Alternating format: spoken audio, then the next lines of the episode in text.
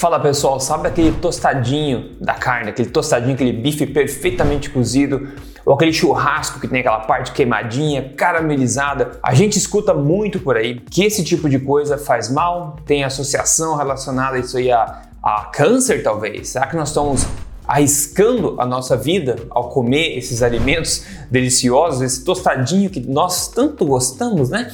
Será que a gente está arriscando a nossa saúde enquanto a gente aproveita esse tipo de coisa? Eu dei uma investigada na ciência por trás disso e eu quero te mostrar nesse vídeo a real sobre esse assunto. Então, se esse tipo de coisa é útil para você, te interessa, deixa um like para mim já, eu vou rodar a vinheta e a gente já começa esse papo.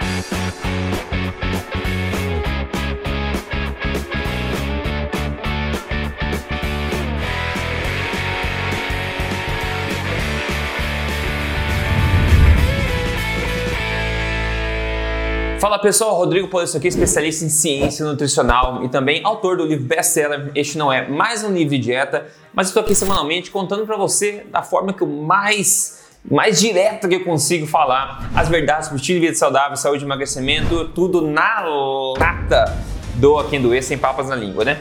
E hoje eu quero falar para você sobre o famoso tostadinho da carne, aquele tostadinho que todos nós adoramos no churrasco, ou num bife bem feito, num frango bem feito, num peixe bem feito, numa variedade de carnes, até mesmo em vegetais, na verdade, bem tostadinhos também pode ficar bem gostoso, né? Bom, esse tostadinho, essa reação é a famosa Maillard Reaction, a reação de Maillard, que basicamente acontece quando os açúcares ali daquela superfície do alimento é, reagem junto com os aminoácidos ali por causa da alta temperatura e acabam aí formando essa cara, cara, Putz, cara, caramelização. Foi tensa essa, né?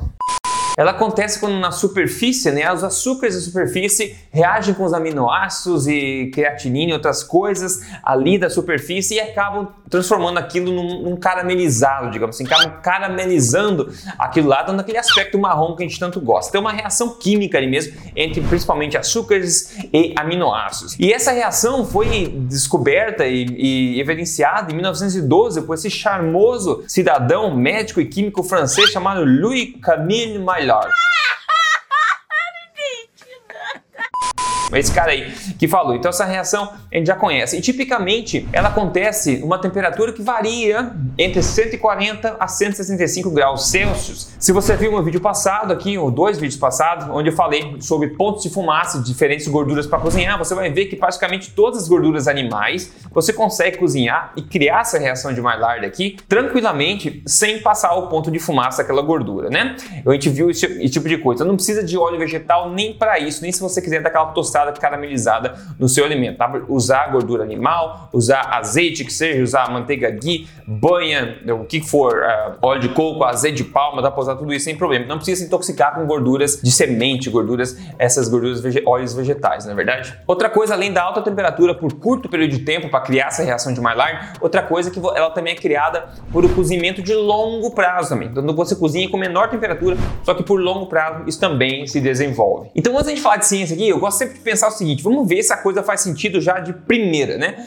Vamos pensar em termos de evolução. O ser humano tem uma história aí de pelo menos centenas de milhares de anos provavelmente mais de um milhão de anos de história entre usando o fogo para cozinhar proteína animal, certo? E como você cozinha no mato, na floresta, basicamente você faz uma fogueira, você cozinha né, a proteína, seja peixe, frango, o que for, em cima do fogo. Então é óbvio que essa reação de Maillard vai acontecer, vai ter o tostadinho, vai ter um queimadinho. Isso sempre fez parte da nossa espécie, da alimentação da nossa espécie por centenas de milhares de anos, no mínimo, que nós temos essa relação tão íntima como o fogo. Então será que isso está causando câncer na gente e a gente não sabe, né? A gente está vendo uma explosão gigantesca de mortes por câncer, infelizmente, no mundo, né? O câncer é a segunda maior causa de morte no mundo hoje e explodiu muito nas últimas décadas, nesse século, século passado, explodiu muito.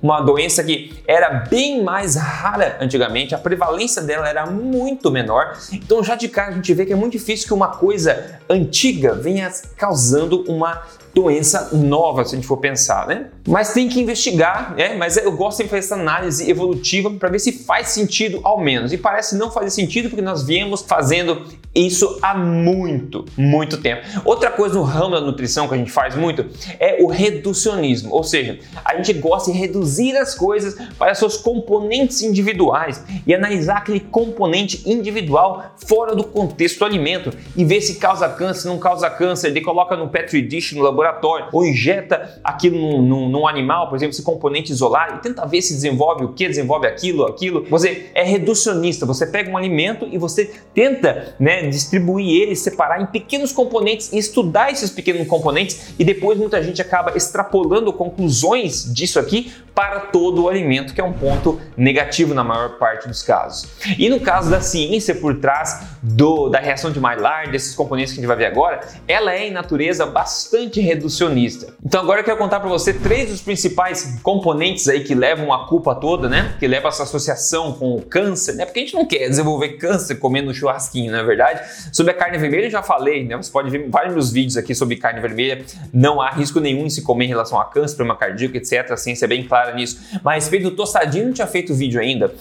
Bom, de começo, existe algum ensaio clínico, né, feito em humanos que demonstra que o tostadinho da carne cause qualquer tipo de câncer em ser humano? A resposta curta é não. Não existe nenhum ensaio clínico Ensaio clínico é a única forma de mostrar causa e efeito que controle e tenha sido publicado já na literatura, na história da literatura, que mostra que o tostadinho da carne, do vegetal, de qualquer coisa, tostadinho caramelizado, cause qualquer tipo de câncer ou qualquer coisa ruim em ser humano. Esse estudo nunca foi feito, ok? Então, na ausência do estudo desse, que é o gold standard, né, que é a forma como você prova causa e efeito, você tem que pegar outras coisas inferiores, outros métodos inferiores, como é que a gente vai ver hoje aqui, como laboratórios, petri dish é, em animais ou também estudos epidemiológicos. Bom, o primeiro dos componentes é a acrilamida, tá? Acrilamida é um composto químico encontrado em muitos materiais, na verdade, né, é, de uso diário, como embalagens, a própria indústria do papel, etc. Também tem isso aí também. É, até no tratamento da água potável, a acrilamida também está presente lá e também é presente na fumaça das plantas quando elas queimam. Por exemplo, no cigarro, a fumaça do cigarro tem bastante acrilamida também.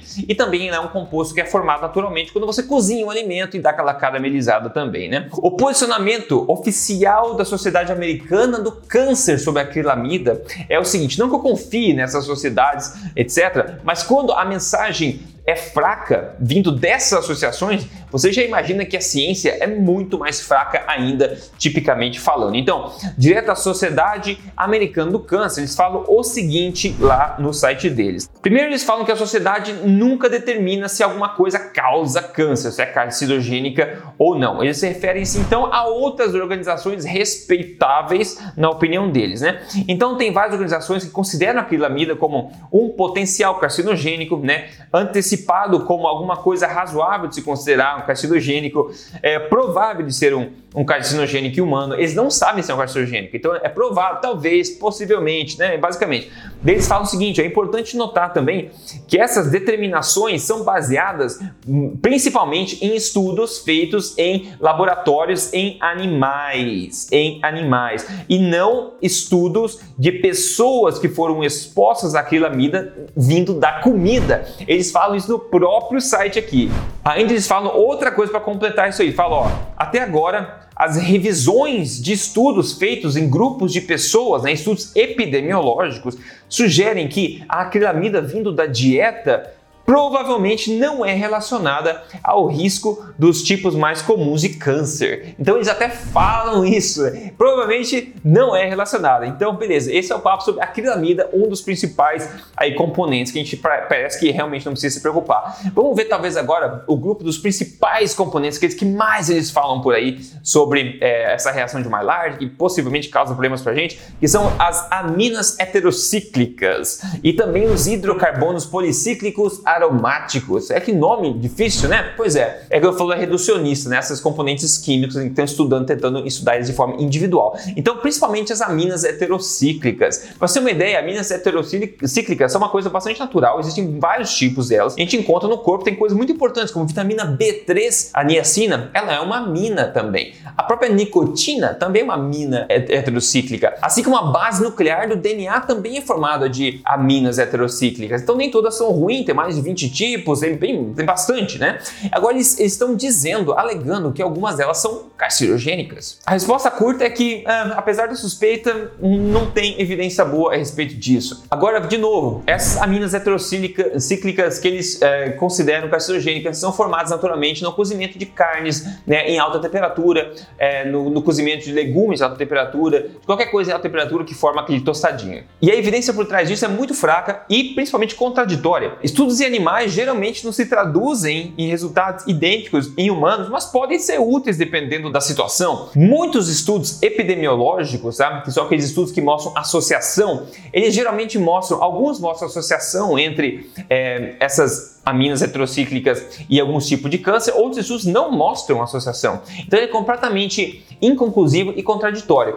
Para explicar, né, no caso dos estudos epidemiológicos que a gente fala, que basicamente você pega uma quantidade enorme de pessoas, você pergunta para elas quantas vezes por semana você come é, churrasco, quantas vezes por semana você come carne bem passada, queimadinha, quantas vezes você come carne mal passada, eles tentam montar um banco de dados gigantesco, né? E estudos epidemiológicos inerentemente estão cheios de variáveis de confusão. Por exemplo, existem muitos estudos epidemiológicos que mostram que ah, comer carne bem passada e tostada está associado com maior risco de alguns tipos de câncer comum, ok? Ao passo que comer carne mal passada ou ao ponto não está associada a esses mesmos cânceres. Vamos pensar, pessoal, no contexto onde essas pessoas tipicamente comem essas carnes. Então, qual é o contexto que você geralmente come a carne bem passada tostada? Digamos, pode ser fritura de, de fast food ou pode ser na churrascaria, né? Que tem bastante churrasco, carne tostada. Geralmente em casa você não faz isso. E na churrascaria, na maior parte das situações, né? Você come carne tostada e bem passada quando está numa, numa festa, num fast food, ou numa churrascaria. Neste contexto, você come também um monte de outras coisas junto, né? Você come um monte de outras coisas por causa do contexto. Então, às vezes, refrigerante, toma bastante vinho, ou come sobremesa, come macarrão, come um monte de coisa. Agora, quando é tipicamente a situação que você come uma carne mal passada ou uma carne mais ao ponto? Quando você consegue controlar a sua carne um pouco melhor, que é basicamente em steakhouses, né? Essas casas, restaurantes mais chiques de carne, você controla o ponto, você pede no ponto. Quando você faz em casa, você faz no ponto que você quiser.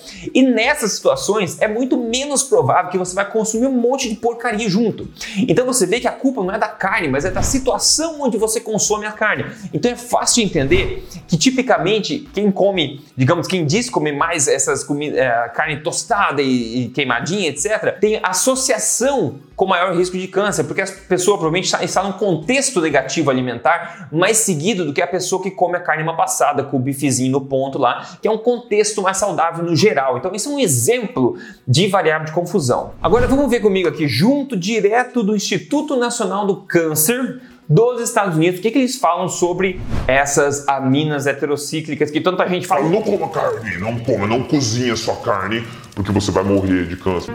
Você vai morrer. Muita gente põe medo e isso não é justificável de forma alguma olhando a evidência. E vamos ver que o próprio Instituto Nacional do Câncer fala sobre isso. Eles falam o seguinte: ó, estudos têm demonstrado que a exposição a essas aminas, né, pode causar câncer em modelos animais, estudos em animais, interessante, né? No entanto, as doses de aminas heterocíclicas que são usadas nesses estudos são muito altas, equivalente a milhares de vezes maiores do que a dose que uma pessoa normalmente iria consumir numa dieta normal. Pessoal, vamos lá. Tipicamente eles fazem em rato, né? Rato para comer história não foi feito para comer churrasco, né? Então steak queimadinho para comer história. Então está tá alimentando, está tentando dar esse tipo de coisa para o rato.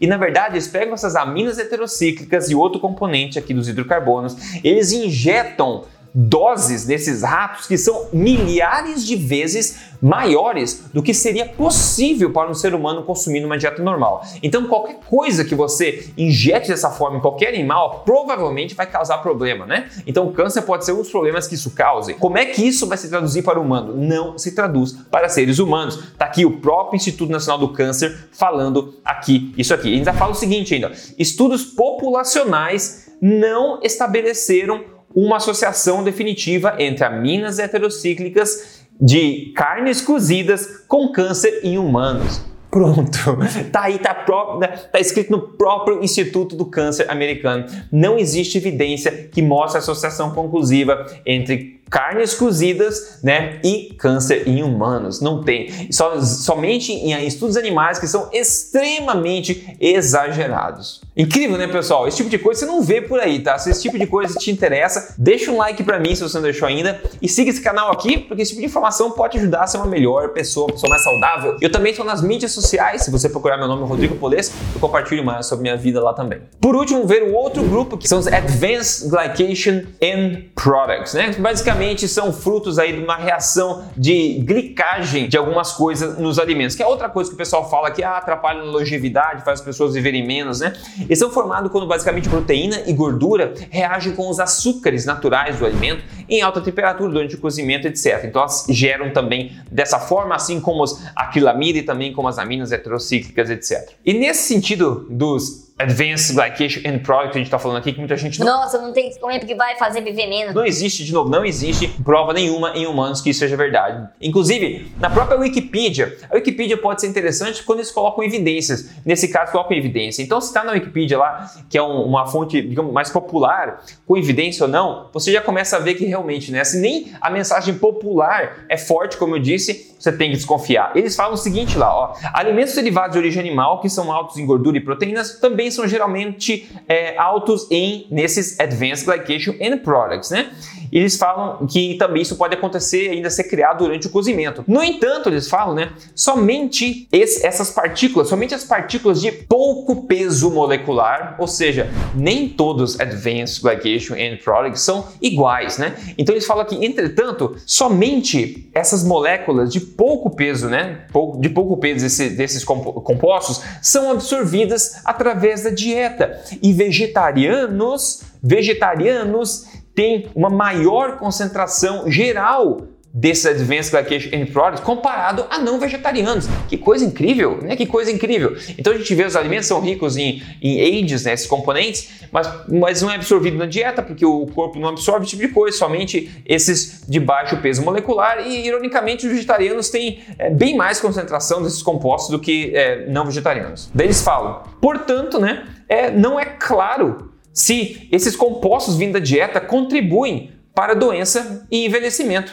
Exato, então, de novo, não existe, não é claro, porque não tem evidência, pessoal, não tem evidência. Você cozinhar alguma coisa no fogo é uma coisa ancestral que a gente vem fazendo há milhão de anos né? Um milhão de anos por aí. Então é, é, incrível que uma coisa dessa receba tanta culpa. É mais uma coisa, mais uma estratégia reducionista, sem base real em evidência e qualidade, que essas pessoas, muitas pessoas, estão usando para tentar continuar demonizando o consumo de carne vermelha, continuar demonizando o consumo do alimento original, que seja a carne, que seja o peixe, que seja o frango, cozido no fogo da forma mais simples e ancestral possível. E a conclusão geral disso aqui tudo, pessoal, na minha opinião, da revisão da ciência que eu vi, é muito simples. Os nossos antepassados vêm fazendo isso, sempre vieram fazendo isso. Eles não tinham síndrome metabólica, não tinham essa incidência enorme prevalência de cânceres, não tinha esse tipo de coisa. Ah, Rodrigo, mas é que não sabia nem identificar câncer no passado. Sim, bem no passado não. Só que não tanto tempo atrás a gente já conseguia identificar. Conseguia. E a gente vê nos dados históricos que não tinha prevalência aumentada nem perto de como é hoje, que é a segunda maior causa de morte no mundo, ok? É um número incrível de pessoas que falecem por causa disso e problemas cardíacos é a primeira causa, né? Então a gente vê que é impossível que essa coisa que a gente vem fazendo desde sempre, nossos avós, bisavós, etc., que a gente vem fazendo desde sempre seja a causa de um problema basicamente novo, que está explodindo ainda, né? Então eu não me preocupo, vou continuar comendo a minha carne tostadinha, porque o sabor é delicioso, o cheiro é delicioso, dá um toque especial, eu faço sem problema. Não vou queimar a carne, porque o gosto fica ruim, fica amargo. Então, nosso próprio paladar sinaliza quando uma coisa é boa e quando é ruim. Aquele queimadinho é gostoso demais, o churrasco é gostoso demais, eu adoro, eu vou continuar fazendo isso e consumindo, porque eu não vejo problema, não vejo motivo para me preocupar olhando na melhor evidência que eu posso ter acesso aqui.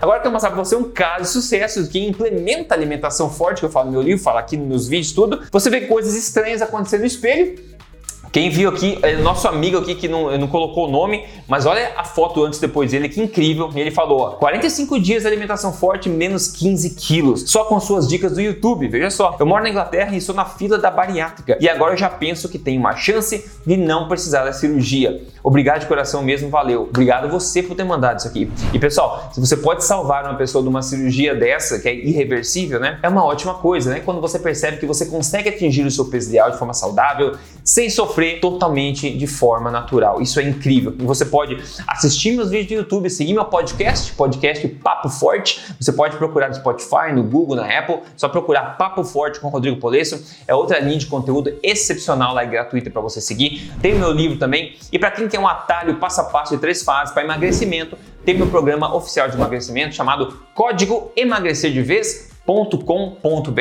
é o site, você pode entrar, dar uma olhadinha, isso pode ajudar bastante, ok? Então é isso, pessoal, não precisa ter medo, não precisa ter medo do que imagem da carne, continue aproveitando, eu não vejo problema nenhum pela ciência que eu vi, que é totalmente inconclusiva e inclusive está evidenciada até nas maiores associações do câncer aí dos Estados Unidos, ok? Abraço para vocês, a gente fala no próximo vídeo.